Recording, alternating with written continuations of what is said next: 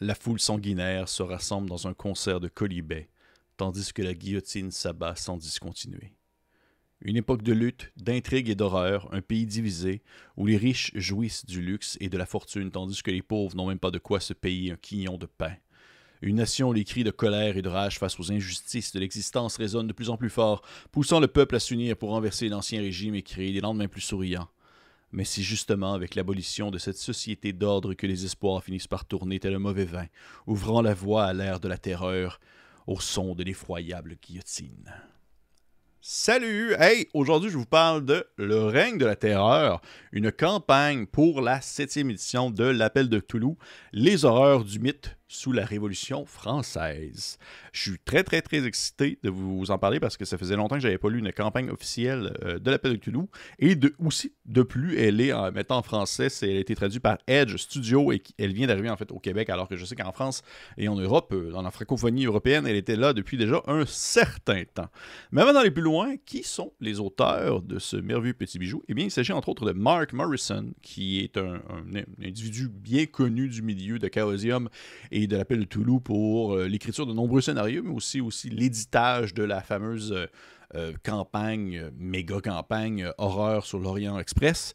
Et il y a également Penelope Love, il y a M. James Colica et Darren Watson, l'équipe de quatre qui se sont mis ensemble pour pouvoir concevoir cette, ce, on va dire ce, cette incroyable aventure, ou plutôt, je dirais-je, mes.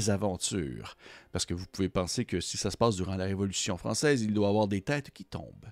Parce que côté thème, qu'est-ce qu'on retrouve Eh bien, le règle de la terreur, c'est un scénario en deux parties qui se déroule pendant la Révolution française, comme, comme on peut le deviner avec cette couverture, euh, au cours des années 1789 et 1794.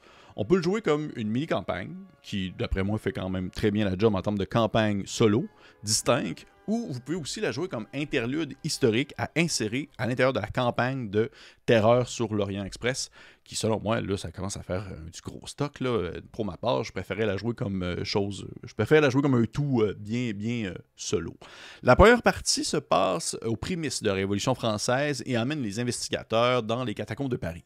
Ils devront aussi braver l'environnement perfide de la vie de cour, cette fameuse cour française, où l'horreur naît de la débauche et de la dépravation.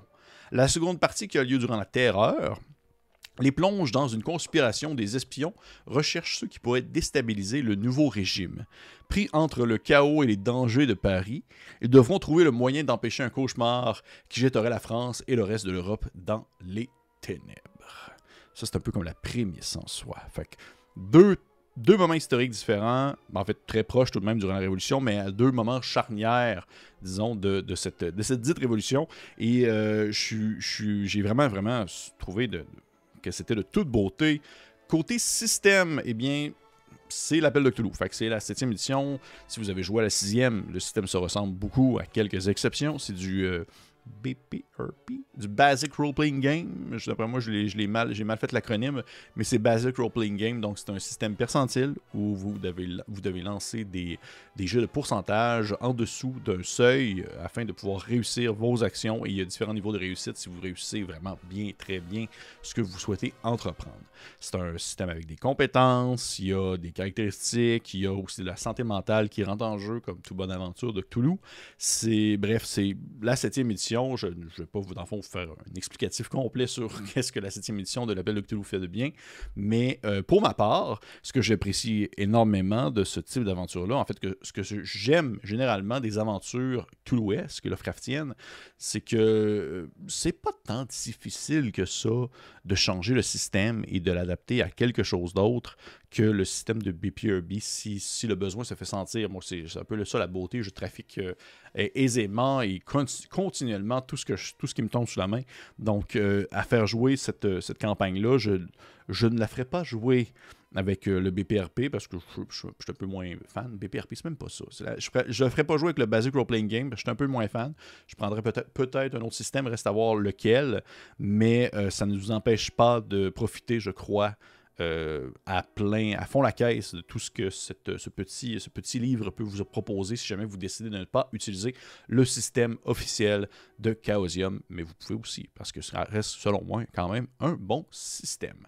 Euh, sinon, à part ça, qu'est-ce que je pourrais dire? Avant de vraiment rentrer côté visuel, avant de rentrer vraiment dans ma critique personnelle, le côté visuel, ce que j'aime beaucoup euh, en général des scénarios de l'appel de Cthulhu, en fait des scénarios, tout ce qui va tourner sur l'horreur, mais aussi sur l'intrigue, l'enquête, la recherche et euh, le dévoilement d'événements un peu surnaturels et horrifiques, c'est que euh, le, il y a quand même un certain souci du détail concernant on va dire, le visuel qui est apporté pour les objets que les personnages peuvent trouver, que ce soit des lettres, que ce soit euh, une photo, que ce soit, euh, on va dire, un, objet qui est laissé sur une scène de crime. Il y a vraiment un souci du détail qui est laissé là pour que les personnes puissent avoir l'accès le, plus facilement et de manière la plus véridique à ce qui est laissé derrière. Et euh, le règne de la terreur rentre dans cette catégorie-là. À la fin de l'ouvrage, il y a des cartes qui sont en fait pas des, a des cartes oui mais vraiment aussi vers la fin il y a des lettres entre autres que les joueurs peuvent trouver durant les différents indices que, les joueurs peuvent trouver selon à différents moments de la partie. Mais surtout et ça c'est ce que j'aime j'aime tellement ça c'est que des cartes. Les cartes de Paris du euh, le palais de Versailles, les aides de jeu pour pouvoir avoir un, visuel sur à quoi ça pouvait ressembler à cette époque-ci, c'est vraiment le genre de choses que je trouve trillant, euh, à lire, à voir des détails, à explorer, remarquer en fait tout ce qui entoure, ce qui englobe, euh, on va dire, ce, petit noyau horrifique-là d'une chair vraiment très historique. C'est euh, pour moi, c'est un peu, c'est la cerise sur le Sunday, comme on dit.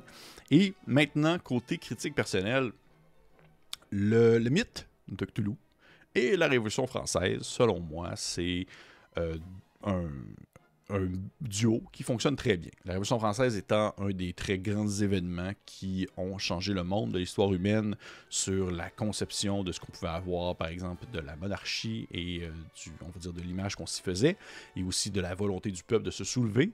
Et euh, pour vrai, ça se colle super bien ensemble parce que, de un, les personnages euh, sont, on va sont confrontés à, oui, l'horreur, mais sont aussi confrontés à l'horreur de l'histoire. Et ça, c'est... Euh, je pense que ça fait partie des éléments pourquoi est-ce que j'apprécie autant tout ce qui touche, euh, on va dire, scénario justement historique horrifique, un scénario qui est historique mais qui est aussi un fond d'horreur. Ça permet toujours d'explorer un pan d'un événement précis tout en euh, le jouant, bien sûr, parce que c'est pas un cours d'histoire, ça reste un jeu, mais en le, découvrant des éléments, en, en, apprenant des choses concernant cette période historique-là. Et euh, je, je, pense qu'il n'y a pas un scénario de l'appel de Cthulhu ou de n'importe quel jeu historique se, déroulait durant une période précise dont je n'ai pas appris quelque chose en faisant mes recherches en tant que maître de jeu pour pouvoir l'animer. Je, prends vraiment le temps habituellement de, de, faire mes, petites, mes petits fouillages à gauche et à droite dans différents livres ou différents sites internet afin de trouver les détails que je trouve intéressants à pouvoir mentionner durant la partie. Et euh, c'est, encore une fois, je, je considère que le règne de la terreur le fait très bien sans pour autant vous étouffer sous une panoplie d'infos historiques qui, euh, au final, pourraient peut-être être trop superficielles concernant ce, qui se passe dans l'aventure. Mais ça reste que tout le contenu qui est donné à l'intérieur concernant la Révolution française, c'est très pertinent. C'est super bien expliqué. Il y a vraiment quand même un souci du détail pour pouvoir justement l'expliquer le plus clairement pour des personnes qui sont peut-être moins euh, confrontés à cet événement-là dans les cours d'histoire qu'ils ont pu avoir, exemple, à l'école. pour ma part, justement, je ne pourrais pas parler pour les personnes qui vivent en Europe, mais je présume que pour nos cousins français, ça fait partie des éléments qui ont quand même été bien abordés au courant de vos, euh, différents parcours scolaires. Mais de notre côté, en, Amérique nord-américaine francophone, on a moins eu, on va dire, cette facette-là qui a été démontrée durant nos cours. Fait tout ce qui été mentionné dans l'ouvrage, j'ai trouvé que c'était vraiment super intéressant ça m'a permis d'apprendre des choses et ça me permet aussi de faire des liens entre ces événements-là et le côté horrifique qui est développé dans le livre sur comment est-ce que je peux faire des liens entre ces choses-là pour pouvoir créer un effet chez le joueur, pour montrer en fait que l'horreur, oui, elle peut se développer via, on va dire, via... Euh, les événements euh, surnaturels qui peuvent se, se manifester dans l'ouvrage, mais également aussi via ce qui se déroule réellement. Parce que il y a beaucoup de choses dans ce livre-là que je trouve très viscéral, très dérangeant en termes de rencontres, en termes de,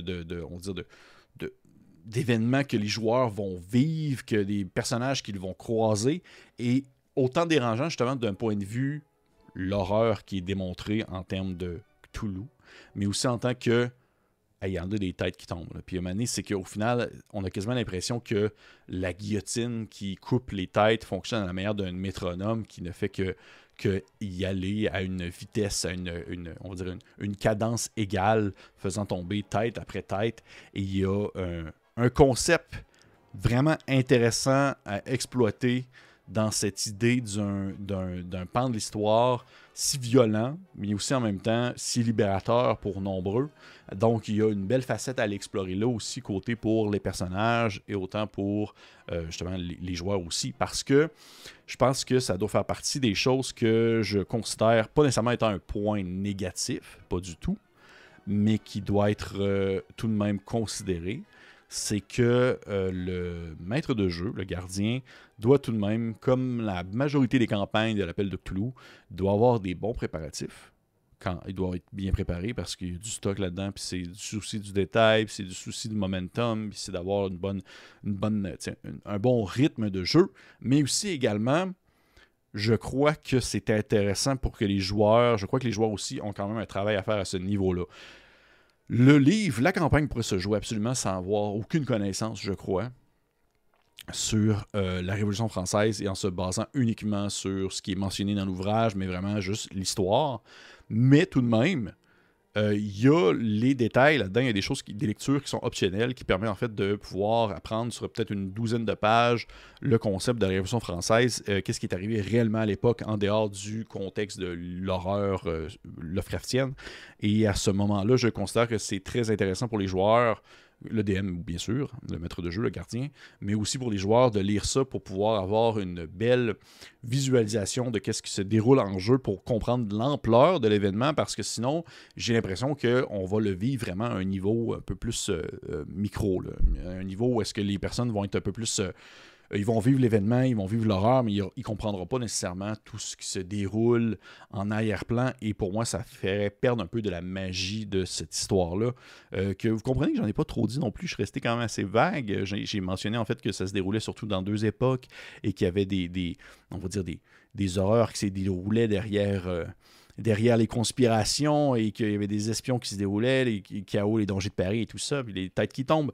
Mais je, c'est le genre de choses que je préfère justement ne pas trop spoiler pour la simple et bonne raison que l'aventure est quand même assez récente et que je considère que ça vaut la peine de la découvrir autant en tant que joueur qu'en tant que maître de jeu. La lecture se fait super bien. La traduction est vraiment bonne, pour vrai. Euh, Edge Studio, euh, même si je trouve que des fois, ça, ça prend du temps avant que les ouvrages sortent, euh, je respecte entièrement leur travail de traduction à ce niveau-là. Il y a quelques petites, euh, on va dire quelques petites coquilles ici et là, mais sinon, j'ai trouvé que c'était d'une clarté limpide vraiment euh, vraiment très très bien. Et du fait que ça parle de la Révolution française, le lire en français, je trouve que c'était encore plus pertinent. Je trouvais que c'était encore plus se mettre dans la, on va dire, dans, dans le bain. Là. Donc, en gros, pour vrai, Règne de la Terreur, super euh, exploration de la Révolution française à l'époque du mythe de Toulouse. Une campagne qui se déroule en deux temps, à deux moments différents de la Révolution, tout en prenant en considération que celle-ci explore le devant du décor, la Révolution, mais que celle-ci possède son arrière, où là, il se déroule des événements surnaturels qui vont au-delà de la compréhension humaine et qui pourraient vous apporter vers une folie sans fin. Pour vrai, si autant soit peu vous avez un intérêt pour, euh, on va dire, l'appel de Cthulhu ou même les scénarios euh, historiques, horrifiques, Allez jeter un coup d'œil. C'est disponible maintenant en français, probablement chez votre vendeur du coin au Québec. En, Europe, c'est disponible en français depuis un certain temps. Oui, je vais ouvrir une page de même, puis j'ai genre maintenant les, stats pour les armes, les caractéristiques pour les armes de l'époque, le fonctionnement de l'armée, parce que, euh, je ne l'ai pas dit, mais la majorité des personnages que vous allez jouer dans les six prix tirés qui sont proposés, ce sont des, euh, soldats, parce que vous avez dans le fond des, travaux à faire en tant que, que, soldat. Petite chose que je voudrais aussi dire en terminant, juste pour être sûr, je suis en train de l'oublier, mais je trouve que c'est vraiment pertinent de le mentionner. Vous pouvez aller chercher sur le site de Chaosium, je ne pense pas qu'il a été traduit en français, il y a un document qui a été écrit par Kelly Grant, qui était une, autrice pour euh, l'appel de Cthulhu, et qui est malheureusement décédée euh, début 2023. Elle avait fait un document qui est disponible gratuitement sur Chaosium lorsque vous allez voir en fait la description de Reign of Terror en anglais. Ça s'appelle Woman of the euh, French Evolution, et dans le fond, c'est un, petit document source de 11 pages où est-ce qu'il parle de la place de la femme durant la Révolution française. Et pour vrai, c'est vraiment intéressant, c'est super pertinent à lire et ça permet de mettre aussi en, en, en bonne. Euh, en bonne, euh, en, en bonne fidélité à l'histoire, tout en justement mettant de l'avant ces personnages qui ont pu être marquants. Parce que, juste pour le dire, parmi les six prétirés, c'est bien c'est cinq hommes et une femme déguisée en homme parmi les soldats. Donc, euh, vraiment, un très beau détail. Je trouve ça très cool. Fait le règne de la terreur, pour l'appel de Cthulhu 7e édition, ou pour votre jeu d'horreur préféré, ça peut se transposer sans problème. Euh, je vous conseille fortement. Ça ressemble à ça. Hey, merci pour euh, petite critique rapide. C'est comme moins long quand c'est comme une campagne, un livre complet.